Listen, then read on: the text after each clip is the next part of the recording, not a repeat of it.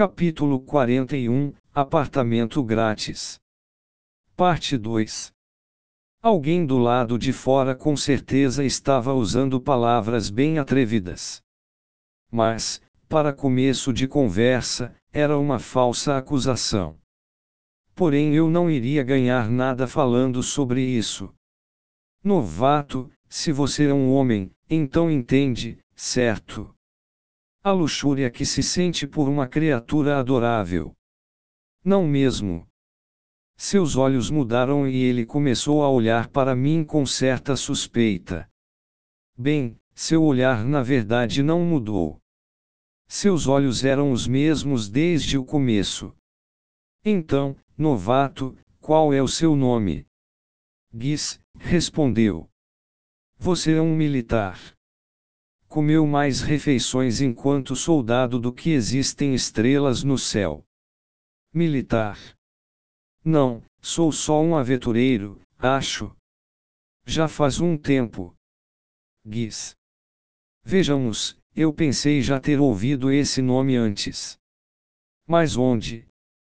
Não conseguia lembrar. Parecia que havia muitas pessoas com esse nome, então ele provavelmente não era o Guis que eu conhecia. Eu sou Rudeus. Sou mais jovem que você, mas aqui sou seu chefe. Tá, tá. Guis encolheu os ombros, caiu sobre onde estava e apoiou a cabeça. Uau! Rudeus. Já ouvi esse nome antes. Tenho certeza de que muitas pessoas têm esse nome. E, provavelmente, verdade. Agora estávamos ambos fazendo a pose de Buda deitado enquanto nos encarávamos, embora um de nós estivesse nu. Isso não era meio estranho. Porque eu, a grande pessoa ocupando esta cela, era o único nu enquanto o novato estava vestido. Estranho, muito estranho mesmo. Ei, novato? O que foi, chefe? Perguntou. Esse seu colete parece quente. Entregue. O que? Guis parecia aborrecido quando disse: Tudo bem, tome e então tirou o colete antes de jogá-lo para mim. Talvez gostasse de cuidar das pessoas, indo contra a minha primeira impressão. Ah, muito obrigado, falei, parecendo muito educado. Então você pode mostrar gratidão. Observou ele. É claro. Agora já faz dias que eu estou meio largadão. Pela primeira vez em muito tempo sinto como se tivesse voltado a ser alguém. Chefe, você não precisa falar de um jeito tão polido. Assim, conquistei a imagem de um pirralho melequento direto do período Edo. Nossa guarda nos observou com uma expressão sombria no rosto, mas não disse nada. Agora posso sentir seu calor irradiando deste colete. Ei, você também gosta de homens, sério? Perguntou Guis. Claro que não, respondi. Gosto das mulheres de até 40 anos e, a menos que pareça com uma mulher, não tenho interesse em homens. Então você não vê problema se parecerem com mulheres, Guiz olhou para mim sem acreditar. Mas se ele conhecesse uma mulher que fosse do seu tipo, uma que tivesse uma Excalibur de Arthur, então também se tornaria um Merlin. No sentido sexual, é claro. A propósito, novato, há uma coisa que eu quero te perguntar. O que foi? Que lugar é esse? Perguntei. Uma cela na aldeia de Dorodia na grande floresta. E quem sou eu? Rudeus. O pervertido que colocou as mãos em um filhote, respondeu ele. Ahá! Mas eu não estava mais nu. Além disso, era uma acusação falsa. Eu não era um pervertido. E o que um demônio como você está fazendo na aldeia de Dorodia, gastando a vida à toa enquanto aposta? Giz explicou.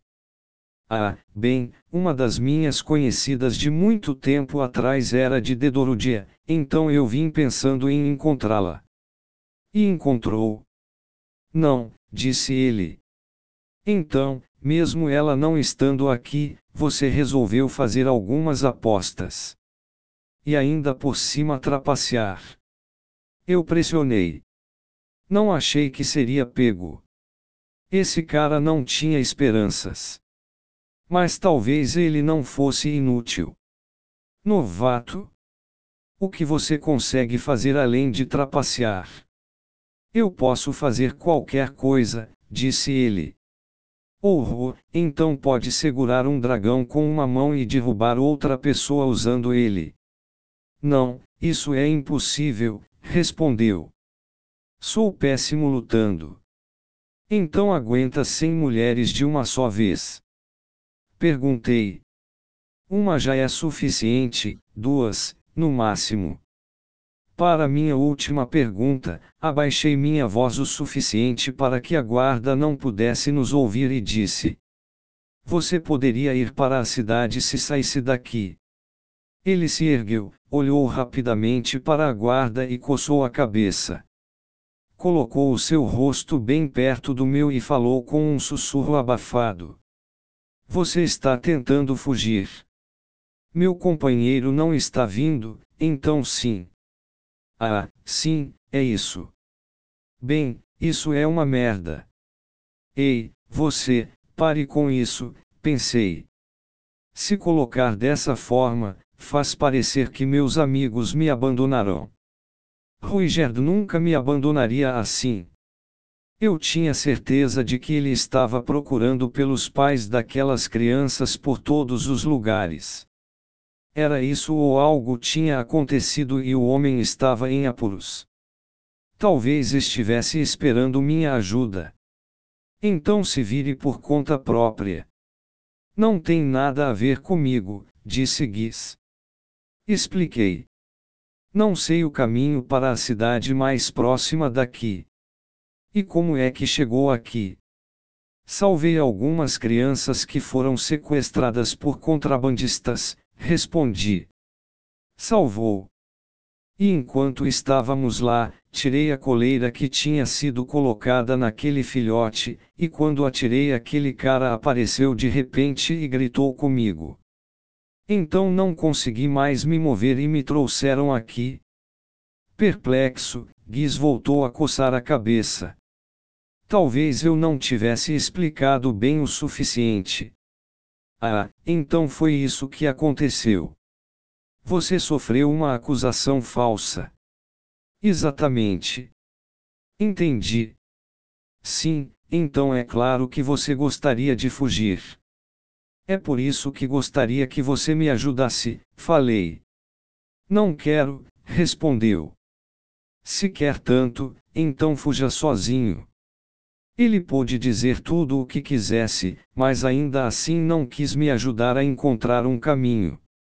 Se eu me perdesse na floresta enquanto tentava ir ajudar Ruigerd, isso não seria motivo para rir. Mas se for realmente uma acusação falsa, você deve ficar bem. Vão entender. Espero que você esteja certo, falei. Do meu ponto de vista, Guiz não era do tipo que dava ouvidos às pessoas. Mas ainda assim era verdade que ajudei aquelas crianças a escaparem.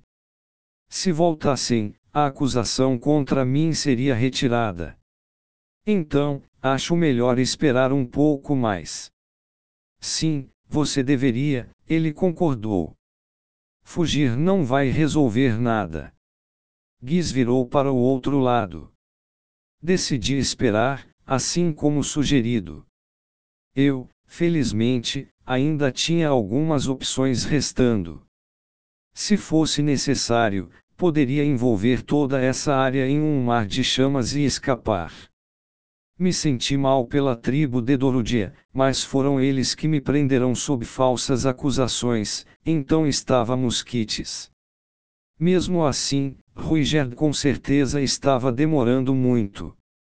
presumi que estava demorando muito para encontrar os pais das crianças, mas ainda assim, isso era demais. Dia 6. O apartamento era realmente bom para se morar. Nos forneciam comida.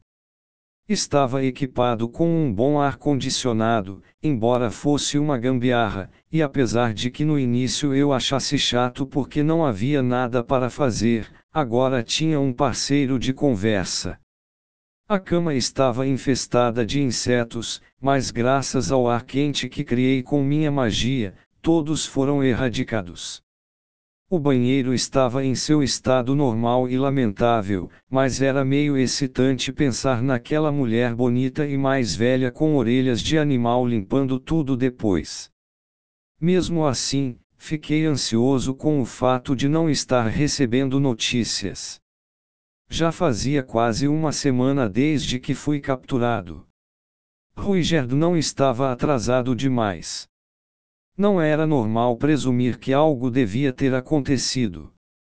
Será que apareceu algum tipo de problema com o qual o Super não poderia lidar sozinho?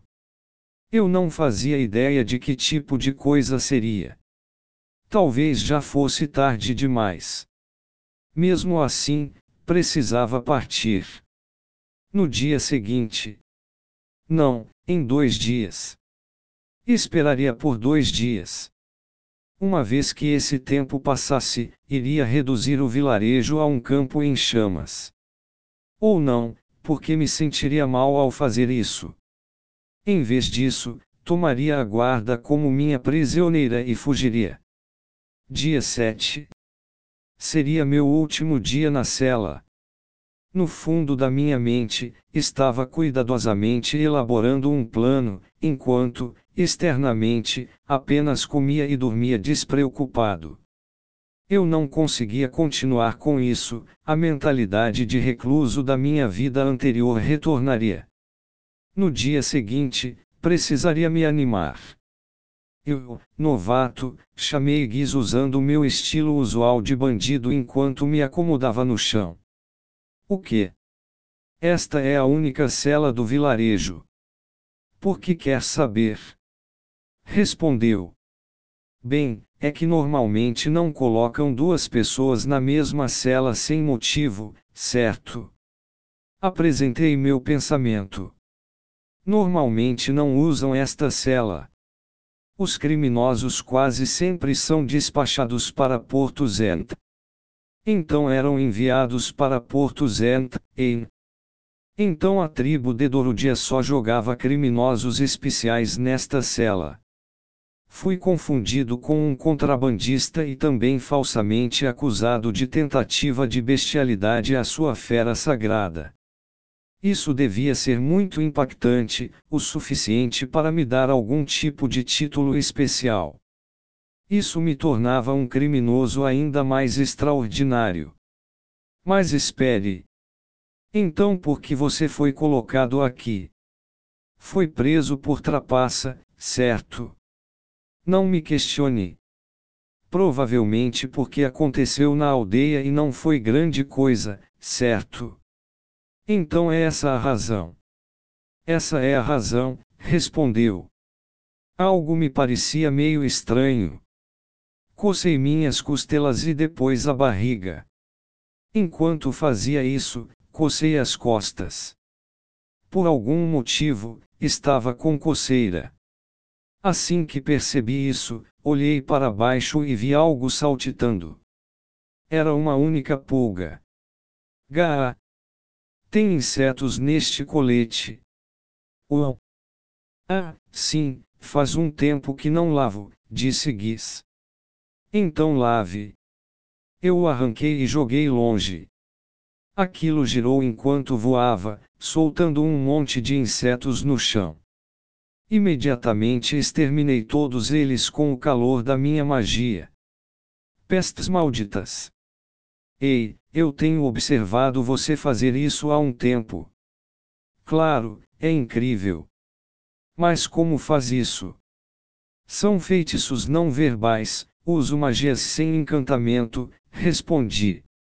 Ra. Sem encantamentos. Isso é realmente incrível.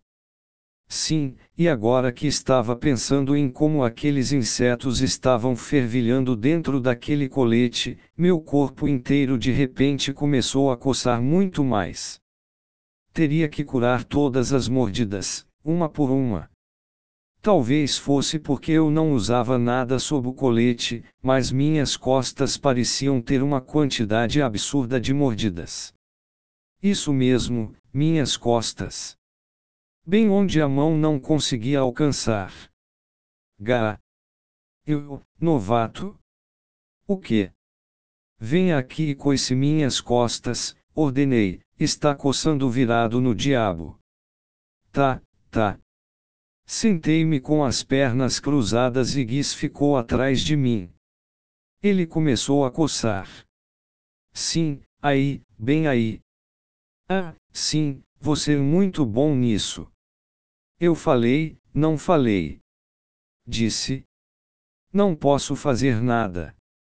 Se quiser, depois também posso massagear seus ombros. Quando Guiz disse isso, moveu suas mãos para meus ombros. Droga! Ele realmente era bom nisso.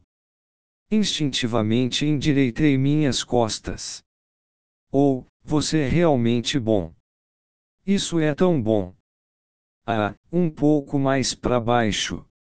Uau, sim, bem aí, uau. Só então percebi que algo estava muito errado.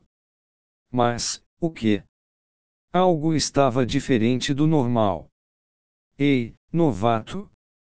O que foi agora? Quer que eu vá mais para baixo? Quer que eu coce a sua bunda também? Não, você não sente que algo está estranho. Sim, chefe, você é ruim da cabeça, respondeu ele. Algo além disso. Falei. Que falta de educação. Bem, sim, aquela guarda ainda não apareceu. Sim, isso mesmo. Normalmente seria hora da nossa refeição do meio-dia. Um momento em que comeríamos nossa comida deliciosa e saborosa antes de colocar as mãos juntas em agradecimento. Mas não tínhamos relógio, então era possível que eu estivesse apenas errando a hora. Mas minha barriga vazia parecia pensar que era hora do almoço. Além disso, parece que está muito barulhento lá do lado de fora. Sério. Escutei com atenção e, com certeza, ouvi os sons de alguma briga. Mas também parecia que podia ser apenas minha imaginação. E também está esquentando. Agora que você mencionou, é verdade, hoje está muito quente. Percebi. Além disso, não está meio enfumaçado por aqui? Agora que você mencionou isso. Ele tinha razão. Havia um fino véu de fumaça infiltrado no local. A fumaça estava saindo da claraboia e da entrada da frente. Novato, empreste-me seu ombro.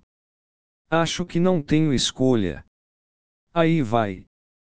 Giz me colocou em seus ombros e, da vista ligeiramente mais elevada da claraboia, olhei para fora.